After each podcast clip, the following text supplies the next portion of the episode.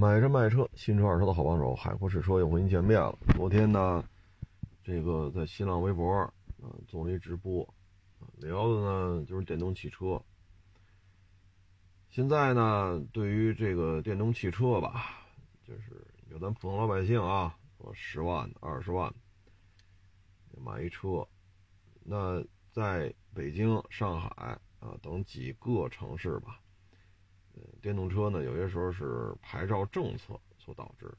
你比如北京，十万个标，七万个都是电标，三万个是油标。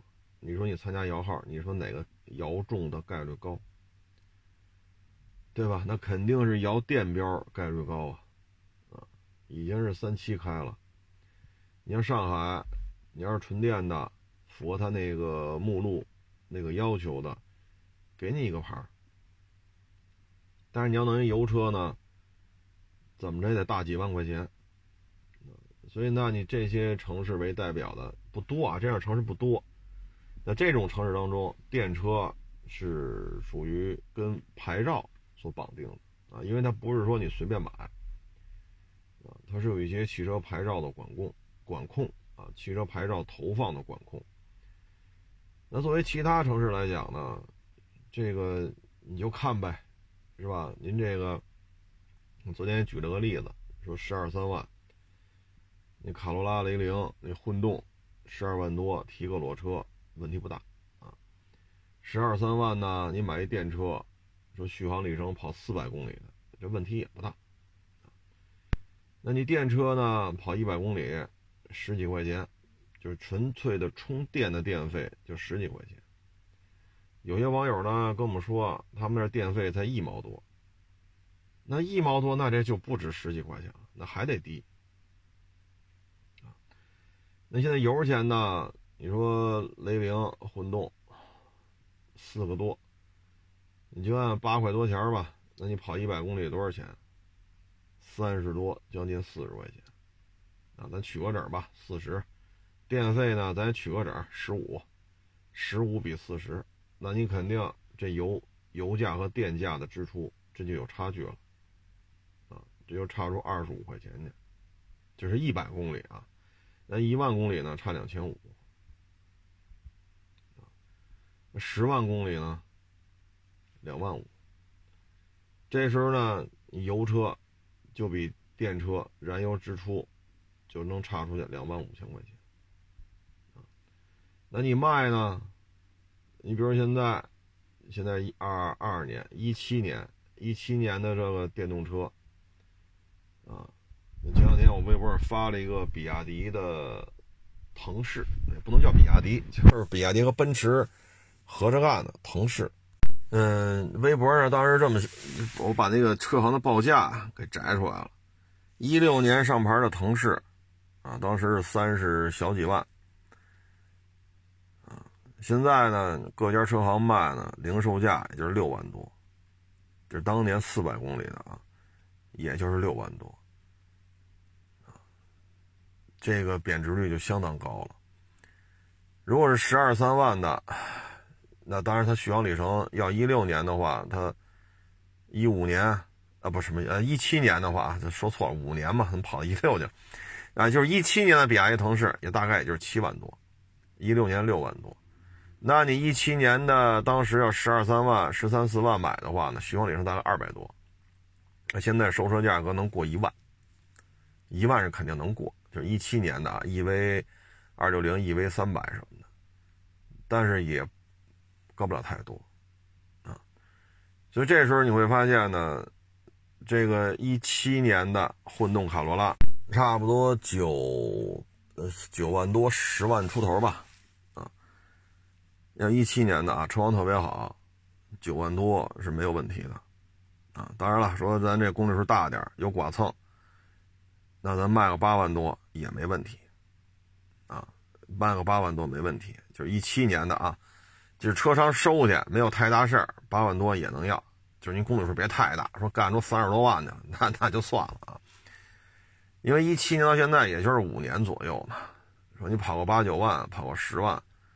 车况别太次，八万往上是能要的啊，车况特别特别好，比如就跑三万，原漆原玻璃原胎，全身电保，个人一手没改装，什么没有，那这收车价就过九万了。但你要当时十三四万的这些电动车，十四五万的电动车，现在一七年的，哎呀，过四咱就不说什么牌子了啊，说一七年十三四万、十四五万的电动车，你现在收过三万，这难度太大了，难度太大了啊！所以呢，就这个账吧，你得看你怎么算啊，你得怎么算。再一个呢，就是你充电的这个费用，很多时候不是说就只有一个电费。你像我们这一片只有公共停车场里边有六七个充电桩，你上那儿充电去，电费肯定你自己出，停车费还得自己交，啊，好像一小时六块吧。这个，哎，来个电话啊，就是停车费，你像你一充吧。四五个小时，啊，就说仨小时，那仨小时还得交十八块钱停车费，所以这里边哎，确实现在有很多不尽如人意的地方。对于电动车呢，你像北京，因为电标多，油标少，你参加摇号去，那肯定电标摇的概率会高，啊，摇标的时间也会短。所以买电动车嘛，你为了能有一个私家车。啊，接个孩子上下学呀，带老人去看病啊，你自己有个车，毕竟方便嘛。你从这个角度来讲，哪个牌照能拿着，那哪个就是好的。从现在实际使用情况来看吧，这个现在电动车呢处于涨价的状态，啊，但是涨的也不太多吧，像欧拉八九万十小几，平均一辆，之前看报道好像得涨一万七。啊这是在涨价，那涨价呢，对二手车的这种贬值率啊是有帮助的，啊，二手车为什么这么不值钱？啊，准新的还好，新车涨它也价格坚挺，啊，跑个仨月、半年、一年的，但是你时间长了之后，动力电池的更换费用太高，它的动力电池的价格有可能跟你当年。买这车的价格打一平手。那说当年你三十万买电动车，那你开个十万公里，说电池衰减了，啊，或者开个十三四万公里，出现一些问题，那这个动力电池的费用，可能三十万买的车，动力电池可能需要二十七万。那有些车呢，当年可能十三万买的，那换这动力电池可能需要十四万。这些风险是没有办法去忽视它的，这跟你电动车是多是少没有太大关系，因为动力电池衰减，这不是说只有电动汽车，说二一年的才有，二二年的就没有，跟这没关系。大家都有手机，你这手机如果说功能很强大，这个那个那个这个是吧？现在在咱们国家已经实现了较为完善的移动支付了，坐地铁。对吧？去买吃的，哪怕买个煎饼，哪怕菜市场说买二斤土豆，手机移动支付都能搞定。啊，说你这个小区里有那小超市，来瓶水，两块三块的移动支付，这是没有问题的。但是手机用了几年之后，现在我想问问咱们听众朋友，谁手里的手机用了六年没换过？这个概率有多高啊？六年，咱别说十年，六年啊，那这个时候就会牵扯一个问题，就是手机电力不行了，运算速度下降了，跟现在很多的这些东西不能对接了，你这时候这又怎么办？特别是电池啊，什么这个材质的换成那个材质的啊，这种密度的换成那种密度的，不停的提高它的这种电池的续航里程，在相对。恒定的电池尺寸，因为车就这么大嘛，你不可能电池是吧？做的无休止的去大的尺寸去装电池。那在这种情况之下，这电池的寿命谁来解决？你说这主机上说了终身，终身后面是不是加了一个仅限于首任车主？是不是加了一个仅限于首任车主？如果加了，那这车就别卖。卖了，这就是一雷啊！现在你像你弄一个汽油车，说跑十二三万公里，发动机报废，比如说还是卡罗拉，说假如说啊，买一卡罗拉十二三万公里，库嚓，发动机报废了，那这发动机，假如当年你十二万五提的裸车，那现在卖换一卡罗拉发动机需要十二万五吗？十万需要吗？九万需要吗？八万需要吗？但是动力电池现在就是这样，动力电池价格约等于整车价格，这些问题现在没有解决。啊，你不能说啊，你观念陈旧，啊，你落伍了，你过时了。那你不过时，你不落伍，那那动动力电池坏了，动力电池价格跟车价格一样，你给人出钱去吗？那这钱谁出啊？对吧？你不能说好家伙这那站在道德制高点上，这啊你观念落伍了，你不环保这，那那钱谁出？你不能喊喊口号说好家伙，那青筋暴露喊的比谁，那钱谁出？你帮我来我们这儿卖那车的，一六年吧，好像是 EV 二百是 EV 幺六零来着，充满电跑四十，换个动力电池大几万。那这时候你给人买单吗？你找厂家，厂家说你这出质保期了。你往外卖，你说我们怎么接这车？占一汽车指标，电标也是标啊，油标、电标它是电标，它也占个标啊。那你占了标了，你还得交停车费，还得交保险，这个那个费用都交了，充满电跑四十。那你说这问题怎么解决？所以现在这些它贬值率低，它不是说车贩子造成的，啊，这不是车贩子造成的。你把所有的二手车商都拉出去都杀了，把所有二手车商都枪毙都宰了，电动汽车不保值，它也没有什么改变的。它要这么保值，那为什么厂家要弄闭环呢？保险我得自己做。汽车我得自己回购，你什么都要弄成闭环，在一个开放的市市场当中，在一个纯粹的市场经济当中，你反而什么要都做闭环。说汽车保险我要做闭环，汽车的回购我要做闭环，那我在想，请问了，那为什么这车动力电池你要外购呢？这车电机你为什么要外购呢？这车的能量回收、我能量管控系统你为什么要外购呢？这车连生产线你都要外租呢，这车的研发路试都要外包呢，那这些为什么就改成 open 了？那为什么到了汽车保险就要封闭，二手车的回购就要封闭？这是为什么呢？这就说不通了，对吗？这这这这是这是怎么一个操作流程呢？您说是不是这道理？你买他的车，保险从他那儿走，能比外边都便宜。二手车还得卖给他，能比外边收车价高。那他盈利吗？他还不盈利。那他不盈利，为什么干出这些事儿来呢？那为什么别的保险公司收费高呢？因为这些大的保险公司打中华人民共和国成立、建国以来，这些保险公司就先后就都成立了。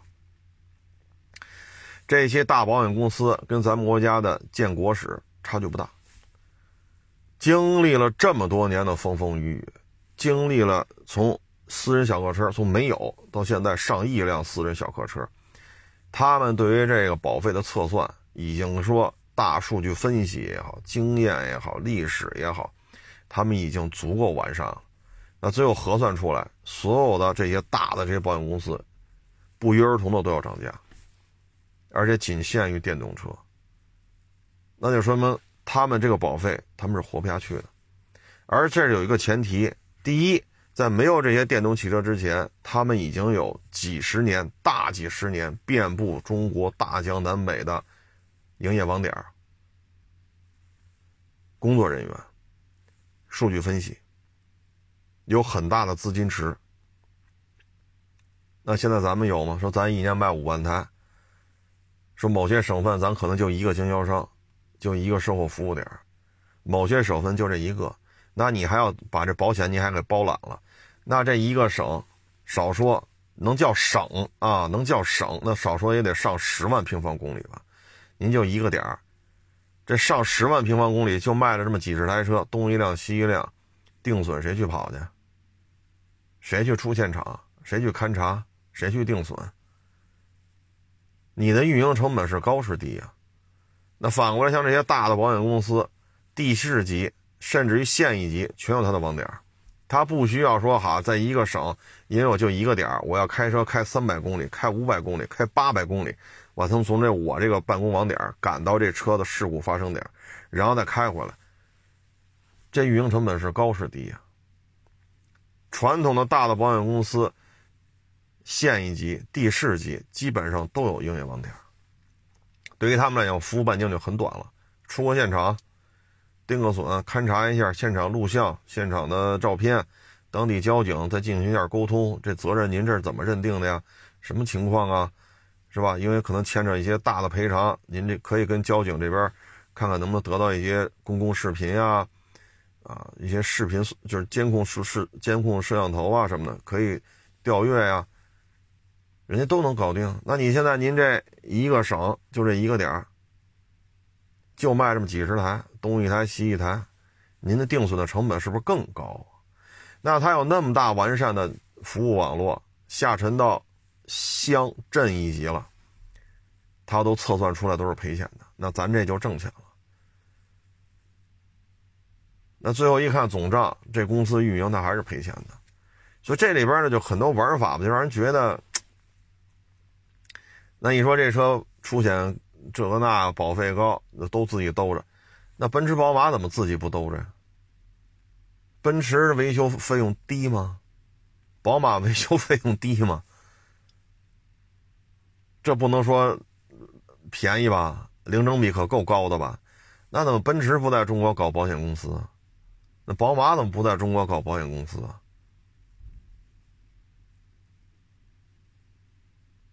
对吗？你说零几年的一宝马七三零，零几年的那价格跟当同年份的皇冠三点零相比，都是三点零。他说不好谁二手车价格高了，那宝马怎么不搞一高额回购啊？说零七年的宝马七三零，人宝马说了，我三十万一辆回购，宝马怎么不干这事儿？对吧？那我得保持我这品牌形象啊。是不是他也不干这事儿？你爱卖多少卖多少，反正我这车不愁卖啊。所以有些时候你会发现呢，就现在电动汽车的有些经营策略吧，确实看着就特别的神奇啊。这种神奇已经，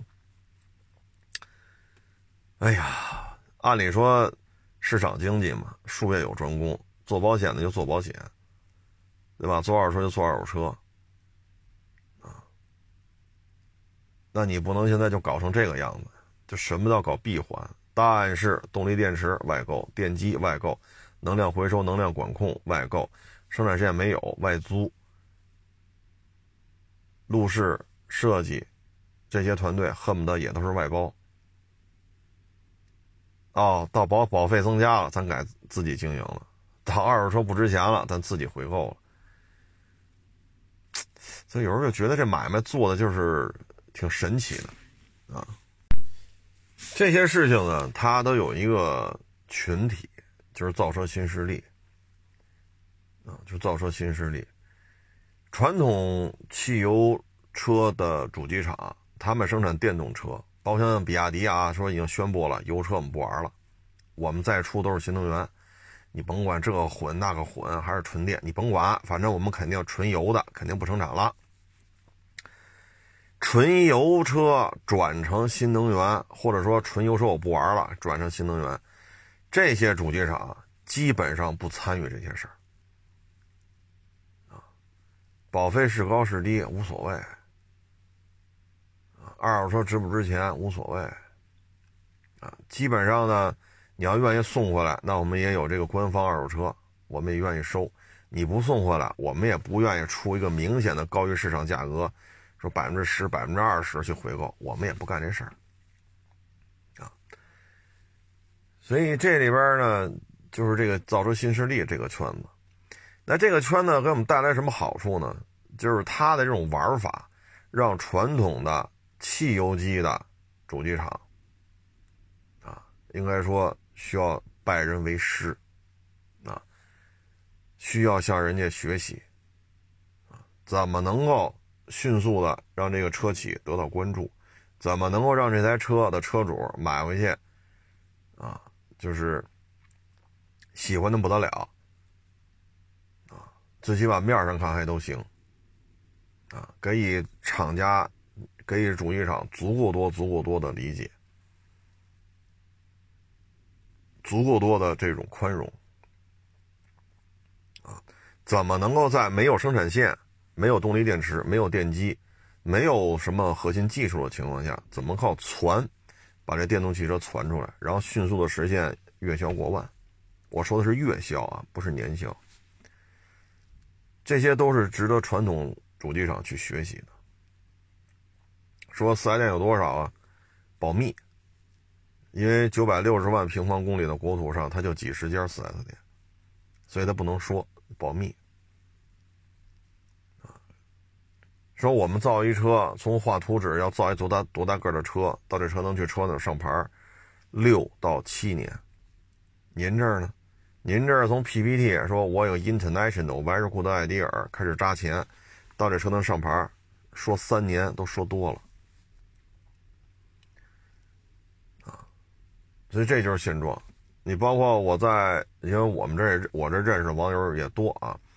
他就说嘛，在某造车新势力的群里边，车主群里边，啊，但是去年十二月份交的钱嘛，说三月份车才到，他在群里从十二月份待到三月份，待到最后，他说这车我不买了。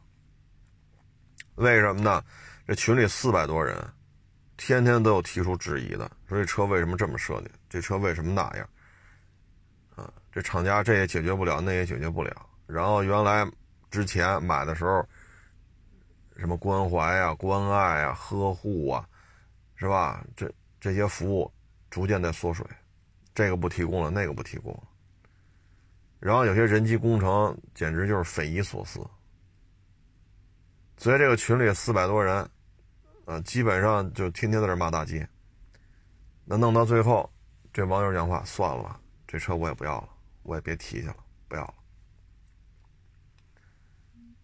啊，不要了。这这这看这三个多月，看的都头疼。这就是什么呢？你从这企业说某个风云人物振臂高呼：“大爷，我要干电动车了！”然后各种路演，各种洽谈，呼啦啦呼啦啦，几十个亿、上百个亿扎来了。到这车能上牌了，三年都说多了。所以在车主群里边就会是这样。但是在外边就是另外一回事啊，所以这个就是值得现在我们的这个反思吧。所以现在这个路试啊什么的做的不够啊，没有去做这种像过去传统主机厂造一台车，真是需要大规模的路试、长时间的这种路试啊，没有。所以现在，你说买电车，一般我们推荐的就是两点。第一呢，您看看这些油车主机厂出的电动车。当然了，如果说三电系统都能自制，那就更好了。为什么推荐油车主机厂推出的电动车呢？首先，它四 S 店数量很多。你像五菱，我看了一个数据，说五菱在全国的经销商超过两千家。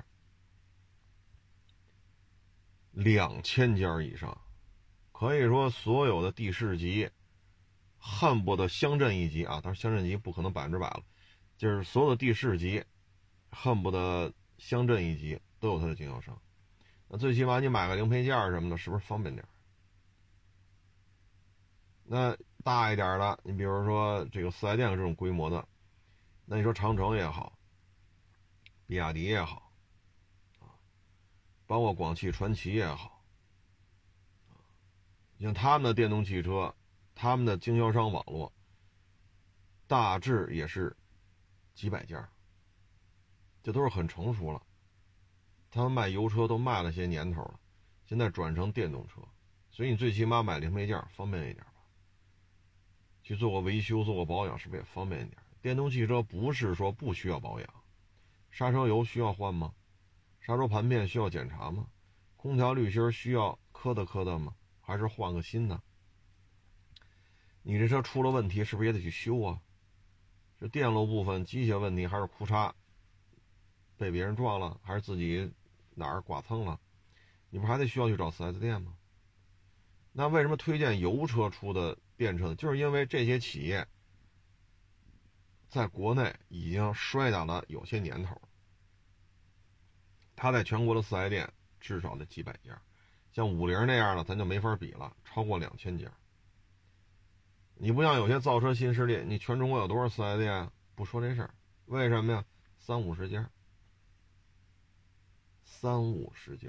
那也就是说，一线城市、二线城市这些大城市、省会有，其他地儿没有。那你的售后服务也就是一个省一家呗。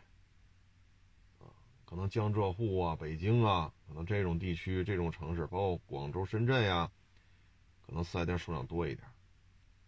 可能北京有个两三家，上海有个两三家，江浙沪，啊，广州、深圳，可能这些密度高一点，一个城市有两三家。那其他地区呢？一个省能做到一家吗？那你买完车之后，后续的问题怎么解决？你你你所谓的关怀呀、热爱呀，啊，什么这个那个，你卖出去一千台，你拖得住？你卖？一万台你拖得住吗？你卖出十万台了，你怎么办？那你只能削减你的服务。那削减服务，那你的卖点在哪儿？你一开始就把它打造成了一种生活品质的标签儿，一种社会身份的电子标签，一种社交媒体的身份的标签。你一开始给打造成这样了，你你因为你要规避很多问题，人机工程的。不成熟，售后服务网络的严重短缺，包括续航里程特别的短，你都要规避这些问题。那你只能说它是社交的时候身份的标签等等等等。那这些服务缩水，那怎么办？这时候就会出现很多不满，很多不满。一开始呢，就谁指责谁质疑他们，谁就是土老帽，谁质疑他。谁就缺心眼儿，谁质疑他，谁就老观念，脱离时代。那现在内部都都出现了两极分化，一波是各种闹，各种投诉，另外一波呢就是谁谁说我们车不好，谁大傻子。现在就是，所以现在这这个造车新势力吧，这有些事儿，我们推荐的就是这个油车的。出的电动车，再一个呢，别买太贵，啊，十几万就行了。当然，现在说十万以下，原来还有十万左右能跑四百，现在估计得十一万了吧，十二万了，因为涨价嘛。就买个能跑四百的，四百公里的，十十万可能现在涨价之后够呛了，就十一二万吧就行了，啊，不要在这上投入太多的钱，因为动力电池。现在全地球基础的这种工业材料价格都在暴涨，就更何况一些稀有金属。这种趋势短期内没有任何变化。疫情两年多了，现在我们可以看到德尔塔也好，奥奥密克戎也好，它的这种变这种病毒的变异速度不太像是。自然界所所所所所能产生的东西，我们也只能说到这儿。反正我个人感觉，奥密克戎、德尔塔，包括之前这个病毒转换的速度，这不像是大自然能够迅速合成出来，或者大自然能孕育出来的。所以这个病毒呢，都两年多了，包括战争。乌克兰跟俄罗斯，那这个动力电池的更换费用，只能说短期之内看会越来越贵。你看之前没有疫情，也没有乌乌克兰跟俄罗斯动手。你看，一五年、一六年的电动汽车，你开到一九年，你换动力电池就是比车贵，或者说就跟车一个价，或者说车十万，动力电池九万。那现在呢，这价格还在涨。所以现在这些问题吧，没有什么实质性的解决。你说汽车发动机也有换的，说你像陆巡有没有换过发动机？有啊，这我们都接触过，接触过但是，他换发动机的费用不可能跟车一个价。说弄个陆巡五七，那最便宜的时候啊，八十多。那换一陆巡五七发动机就需要八十多吗？那可真不需要。那会儿陆巡五七最便宜就八十多，一九年这会儿吧，一九年这个就这就最近这个月份，八十多万提低配，那它也是五七啊。那八十多的时候，你这发动机它也没卖到八十多万呢。那现在说陆巡涨价以后，咱就不说了，反正现在八十多肯定买不着陆巡五七了啊，新车肯定买不着。L C 三百也不可能八十多卖，啊，所以现在很多问题并没有得到解决，充电桩越来越多，啊，投入电动汽车的主机厂越来越多，我们给大家建议呢，就是买还是买油车出的电动车，四 S 店的数量它是已经有了，继承现实，它不像造车新势力没有，一开始全国五家。明年全国二十家，后年全国四十家，那这个过程当中，你你要是在北上广深还好，你要不是在北上广深，你这个售后服务体验会很差，会很差。再一个呢，就是不要买太高价格，将来会赔的太多，赔的太多。当然了，您要说您家里说不差钱儿，我们家这迈巴赫。对吧？法拉利、奔驰大 G，啊，我们家里都开这个，花个一百万买个电动车，我管它保值不保值，开着玩呗。那您要这条件，那就不用不用聊了，爱买什么买什么。如果咱就是普通老百姓，还真是得悠着点，挣钱不容易，啊，挣钱不容易，啊，你看看现在，就刚才我说那那个腾势啊。一六年的，当年三十小几万，现在就六万多，啊！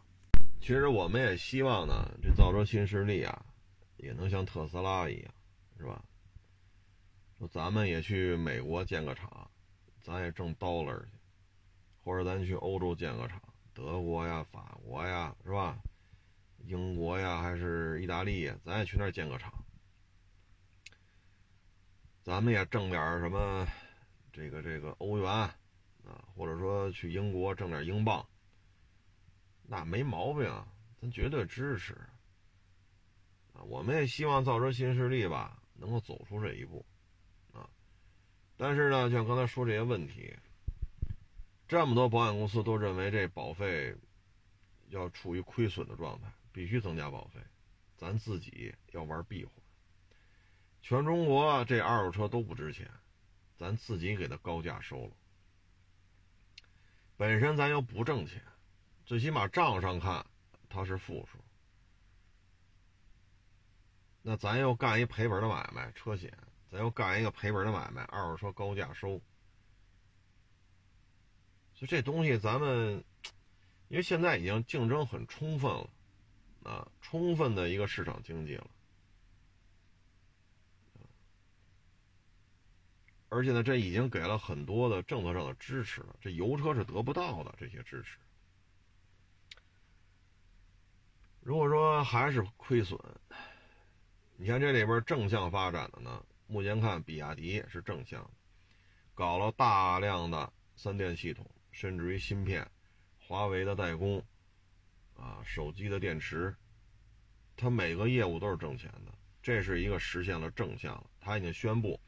纯油车不玩了，它实现了正向的循环。再一个呢，你像五菱宏光 mini EV，这一个月也能卖个两三万、三四万，这个也实现了盈利，就仅仅靠人这个车型自己自我循环实现了盈利。所以呢，就是这些企业将来走出国门是完全可以的，因为它这种经营模式，在竞争如此惨烈的中国，已经实现正向盈利了，是没有问题的。所以五菱宏光 mini EV 呢，很多国家也想买，因为便宜。日本也能造出这么大的车，但是呢，要卖到十一万到十二万人民币，而五菱宏光 mini EV 就说涨价吧，说三万以下的不生产了。那也不过就三四万块钱，还是要比丰田的这么大小的电动车便宜太多了啊！比亚迪出口的也很多，大巴、大卡车啊、叉车啊、物流用的那种封闭式的那种货车、箱货还是封闭货啊，甭管是叫什么吧，反正比亚迪出口了很多我们也希望造车新势力呢。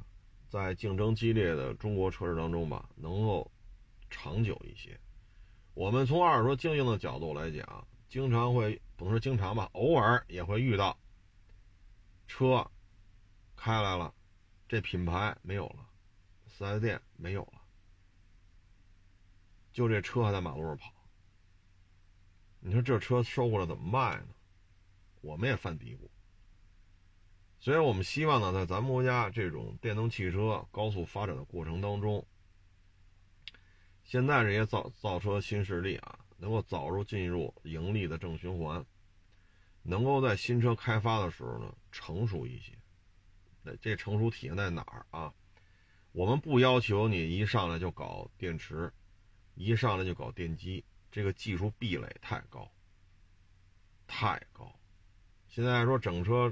主机厂里边都玩着转的，目前看只有比亚迪一家啊，所以呢，我们要求就是，咱能不能路试的时候多跑一跑，咱不要说把人家从腰间盘突出一坐这车改成腰间盘凹陷了啊，包括咱这后视镜，包括咱这侧后方的视野，包括一些旋钮的位置，包括这扶手的位置。咱们能够做得更成熟一点，啊，现在呢，你说都赖设计师嘛？我觉得这话也不能这么说。作为一个汽车设计师来说，二十多岁参加工作，五十来岁基本就淡出江湖，你有效的革命工作时间也就是二十来年，能够有一两款车名垂千史，这就行了。这真的就可以了。你比如说，咱说陆巡，陆巡八零神一样的存在啊。那你这一辈子你就设计陆巡八零，那也行。你比如说宝马这班格设计的啊，这一代七系，这总得有几款成名作。你包括说相声也是，你说相声，你总得有几段成名作吧。你包括这春晚的小品，每年春晚不都有吗？那他能给大家留下印象的，不就这么多吗？啊，说陈佩斯他们那吃面条，是不是？这这还有那个那叫什么来着？就忘了小品名字了，就是一个啊主角和配角啊，对吧？你包括什么白云黑土啊？你像这些每年相声小品，都得每年春晚都好几个，那能给大家留下印象的，其实就这么多。那你说，这个咱们这些，你说陈佩斯、朱时茂、本山大叔、宋丹丹，对吧？他们演了这么多小品，那能留下印象的，其实就这么多，这就够了。设计师是愿意。成为这种，说这款车赫赫有名，过去多少年了，过去多少代了，车迷啊，对于这台车依然非常的认可。作为一个汽车设计师来讲，足以一辈子能有这么一两款车，足以啊。但是现在为什么不行呢？这个设计就是外包，对吧？我今年想干电动汽车了，我得找投资人，我四月份去谈，啊，我七月份拿到几个亿或者几十个亿，然后十月份就找外包设计师，啊，明年五月份这车就得出来。啊然后简单的去跑一跑，再找这个代工厂，找电机，找电池外购。二二年的事，按照过去那种玩法啊，二二年四月份的事，到二四年这车就能上牌了。那这车二三年才才出来，二四年就上牌了。为什么呀？资金回报率在这儿呢。包括对于这这个企业的股票价格，包括你的这些相关的这种回报数据。他就容不得你这个那个，所以有时候你也不能骂这些设计师，包括有时候我们接触一些，我们也觉得设计师怎么回事儿？你设计师你敢不敢去机修车间溜达溜达？你设计师敢不敢在机修车间串一串？你会不会被机修大师傅围攻啊？有时候我们也这么调侃，但实际上你看整个这车的开发周期，设计师能起多大作用？好看，高大上。现有的 现有的生产线，因为也是别家租的嘛，现有生产线，模具厂也是外边找的，这只要能造出来就行啊，干吧。所以才会出现这种情况。你说当个梗是吧？老老拿这个设计师去机修大车机修车间跟机修大师傅这个那个拿这逗个闷子，这行。但是从汽车设计的角度来讲，他们也不希望这样，所以现在造车新势力吧，他要面临巨大的资金压力，把车弄出来需要钱，建售后网络还需要钱，然后车说一一个月卖一万多，他所挣到的钱都覆盖不了他这通买卖的这种支出，然后又赶上原材料涨价。所以现在造车新势力呢，嗯，难度比较大。现在呢，我们也希望这前三名也好，前五名也好，能够将来说也能成为百年老店。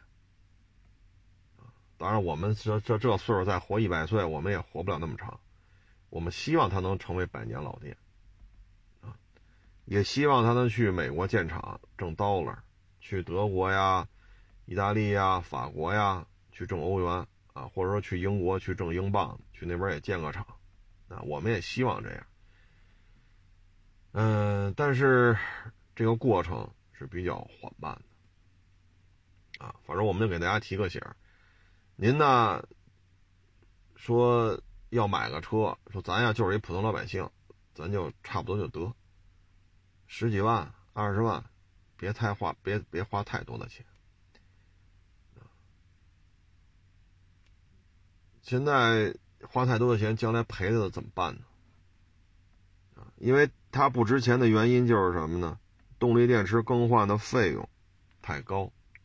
动力电池，你比如说五年八万，五年十万，那这车跑了五年八万，五年十万之后，这个动力电池寿命还有多少啊？它冬天的续航里程又是多少？这谁也说不清楚。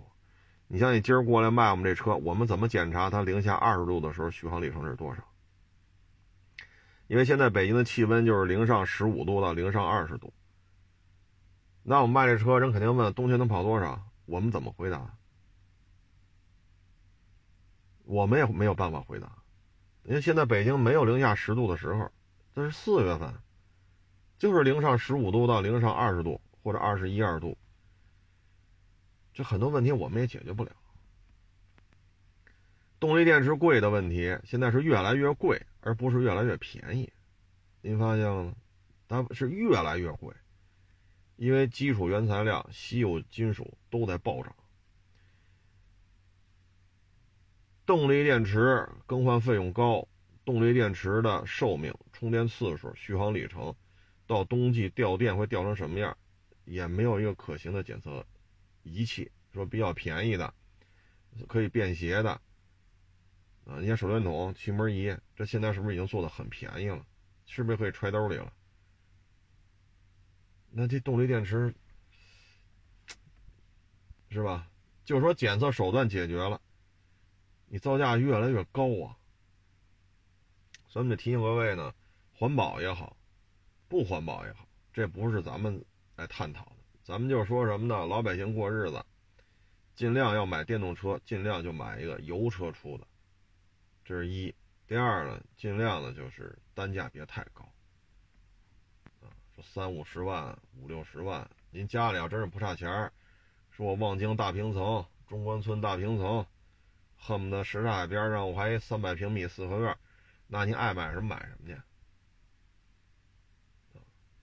您要没到这份上，还是尽量预算往低了压一压，续航里程过四百，十一二、十二三万就行了，这就我个人建议啊。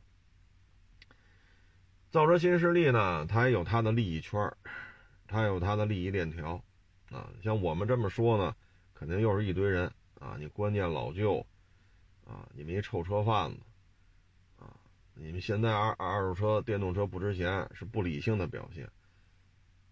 那这二手车、电动车不值钱，它就，它应该值钱，它才是理性的，是吗？那您就高价回购呗，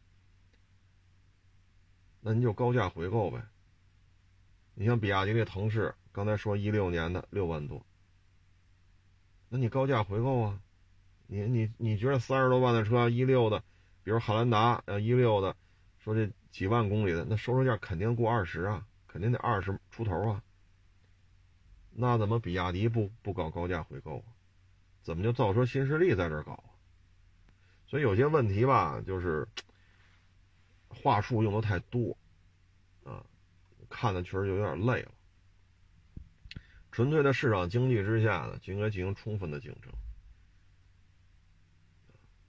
本身就不能实现盈利，然后又把赔钱的车险拉过来，以一个不可能盈利的价格，再让车主享受保险服务。那你这保险业务是不是又增加了整个企业运营的一个亏损点？然后呢，因为二手车价格低，就非得高价回购。那你怎么往外卖啊？那是不是又增加了一个亏损点？等于你企业本身就不盈利，然后你又搞这种封闭的这种运营。当你，我们可以回顾一下啊，八十年代甚至于到九十年代中期、中后期，包括北京在内，还有很多企业办社会。啊，这企业比较大，幼儿园、小学、中学、大学是吧？啊，恨不得派出所啊。呃，医院呐，啊，体育场啊，什么汽水厂、肥皂厂，什么熟食厂、服装厂，是吧？澡堂子，啊，自己盖楼分给职工。八十年代、九十年代是不是还这样？企业办社会，什么都行内部循环，从生到死，我这企业全管。那会儿是不是就是这样？但是到了市场经济当中，我们现在越来越多的企业，你来这儿干，我给你多少薪水？国家要求怎么怎么着，那咱就怎么怎么着。除此之外，说分房不分。说我我在办幼儿园，我在帮着职工看孩子，不办。说我这再办个澡堂子，让我们职工，是吧？我们再弄个医院，让我们职工看，不弄。现在除了一些特殊行业、特殊部门，他可能需要把这些配套都做好了，绝大部分都是充分市场化了。那到了这儿又改成全都封闭了，那一旦这主机厂要崩了，那这车的保费是不是就暴涨？一旦主机厂出现问题，它负担不起这种高额回购，那这二手车价格是不是就往下砸呀？即使有了政策的支持，还要在某些环节搞自我封闭，这跟市场经济实际上是有对立的。一搞两年、三年、五年，年年不挣钱。然后这边又干了不挣钱的车险，那边又干了不挣钱的高价回购，那什么时候能挣钱呢？对吧？这不是说我们观念落后，是在商言商。那您开这买卖干嘛来了？献爱心吗？是来献爱心的吗？那献爱心就别卖这么老贵了，是不是？那大体格子跑二百多公里。这大体格子比叉五都大，比 G L E 都大，满电跑二百多，那您这怎么闹的？这车都是卖那猴老贵，好几十万，然后还不盈利，所以说这事儿咱确实也看不太明白，啊，咱不管他了，反正我们就提醒各位，就是咱要是家里咱就是一普通老百姓，别买太贵的，啊，十小几万呐，或者几万呐，或者二十亿出头啊，差不多就得了，将来赔的太多。市场二手车市场是最公平的，这车不值钱就是不值钱，公关公司管不了二手车市场，公关公司管不了。曾经有退出中国的某品牌，一八年、一九年找过我，说给您多少钱，您给我们拍个片子，你说我们车保值率特别高。我说第一，这个不保值。不是说就能给他改变的。第二，这个咱就别干了吧。我说这事儿我就不干了啊。所以二手车不值钱，不是车贩子造成的。你要说是我们造成的，那你像那个一六年跑四十四十公里的 EV 幺六零吧，那你人家要两万，你给人两万呢，你又不要。然后就，我们真出钱收了，我们造成观念落后啊，这个那，那你出钱收去，人要两万，你接吗？就跑四十公里，给你降点一万八，您要吗？所以这个就是提醒各位，啊，提醒各位，嗯，咱家里条件要是就是一普通老百姓，咱别花太高的钱。第二呢，尽量选择油车的电车，就是油车主机厂的电车。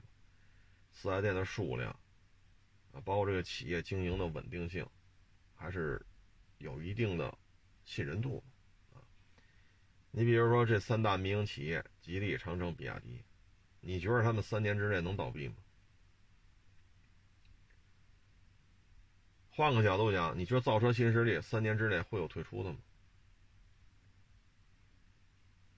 这个问题大家都会自己琢磨琢磨。你希望自己买的这车，既没有主机厂了，也没有四 S 店了，您希望这样？当然了，萝卜白菜各有所爱，说你管不着。听完你这节目，我就买造车新势力去。有八十万的不买六十万的，有六十万的绝不买五十万的，有他妈五十万的绝不买，那您就买去，是不是？您的钱，您愿意怎么花就怎么花。